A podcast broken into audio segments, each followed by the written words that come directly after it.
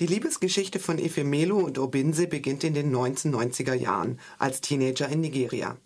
Doch Ifemelu zieht es nach Amerika, wo sie sich zuerst mit allerlei Gelegenheitsjobs von Babysitten bis hin zu sexuell konnotierter Massage herumschlägt, schließlich aber ein Princeton-Stipendium bekommt und zur bekannten Bloggerin avanciert. Obinse verschlägt es weniger erfolgreich nach England, wird aber bald wieder abgeschoben. Die Abschiedung ist ein Trauma für ihn. Zitat. Er kam sich vor wie ein unbelebter Gegenstand, wie ein Ding, das entfernt wurde, wie ein Ding, das nicht atmete und nicht dachte.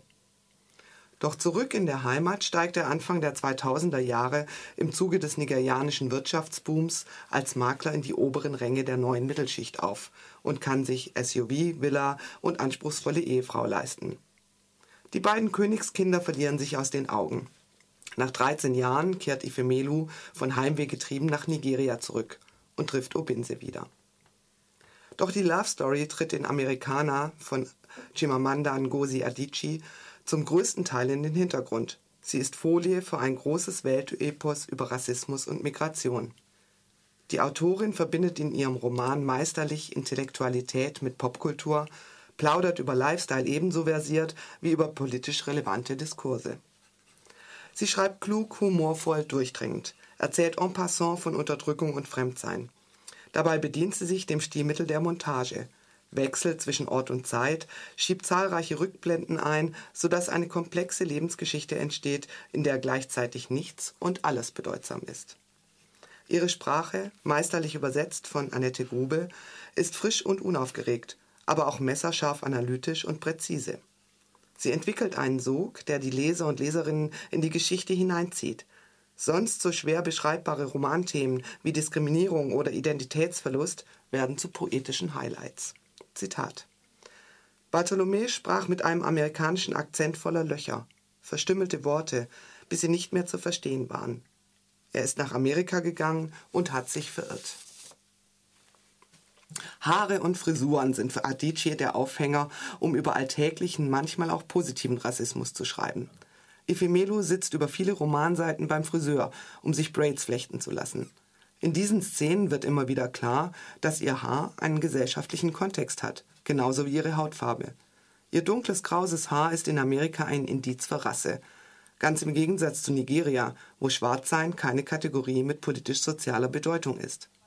Als Grenzgängerin zwischen Amerika und Nigeria beginnt die Protagonistin damit, einen Blog mit dem Titel Race Teeth oder ein paar Beobachtungen über schwarze Amerikaner, früher als Neger bekannt, von einer nicht-amerikanischen Schwarzen zu veröffentlichen. Sie blockt keine intellektuellen Diskurse, sondern Beobachtungen darüber, was sie am eigenen Leib erfährt. Und so gelingt ihr das Kunststück, die politische Aufladung des Alltags aufzuzeigen. Hierzu ein Auszug aus ihrem Blog unter dem Titel Freie Stelle in Amerika, Chefschiedsrichter für Wer ist Rassist gesucht. In Amerika gibt es Rassismus, aber keine Rassisten. Rassisten gehören der Vergangenheit an. Rassisten sind die schmallippigen, fiesen Weißen in den Filmen über die Zeit der Bürgerrechtsbewegung. Es ist so, die Manifestationen von Rassismus haben sich geändert, aber nicht die Sprache. Wenn du nicht jemanden gelüncht hast, darfst du nicht Rassist genannt werden. Wenn du kein blutsaugendes Ungeheuer bist, darfst du nicht Rassist genannt werden. Jemand muss entscheiden, dass Rassisten keine Ungeheuer sind. Sie sind Menschen, die von ihrer Familie geliebt werden, normale Leute, die Steuern zahlen.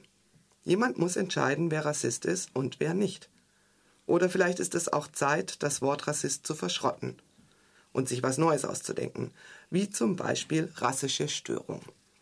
Dann könnten wir an die an diesem Syndrom Erkrankten unterschiedlichen Kategorien zuordnen, mild, mittel und akut. Ihre virtuosen Sätze klingen lange im Kopf nach. Amerikaner ist eine empathisch erzählte Geschichte über die Identitätssuche einer jungen Generation. Die Protagonisten sind allesamt gebildete amerikanische Schwarze AS oder nicht-amerikanische Schwarze NAS, die in Princeton oder Yale studiert haben, zwischen Amerika, Europa und Afrika hin und her pendeln, Afropolitans eben, wie Taye Selassie sie nennt. Adichie sagt in Bezug auf den Begriff Afropolitan, es mache sie misstrauisch, dass es extra eines Begriffes bedürfe, um einen kosmopolitischen Afrikaner zu beschreiben. Einen Schweden in Washington DC würde ja auch niemand als Europolitan bezeichnen. Außerdem ersetze der Begriff nur das Stereotyp des armen, bemitleidenswerten Afrikaners durch das Stereotyp des affektierten Afrikaners. Aber auch wenn sich Adichie gegen die Kategorie Afropolitan wendet, bedient sie sich genau denselben Bezugspunkten. Ihre Protagonisten gehören zur Elite ihres Landes, sie sind intellektuell versiert, wechseln zwischen den Welten hin und her und haben alle die Bereitschaft, wie Selassie es ausdrückt, Afrika zu verkomplizieren. Das heißt, sich mit den Teilen Afrikas, die ihnen am meisten bedeuten, auseinanderzusetzen, sie zu kritisieren und zu zelebrieren. Sie versuchen, die kulturelle Komplexität ihrer Generation zu verstehen, sowohl Ifemelu als auch Obinse.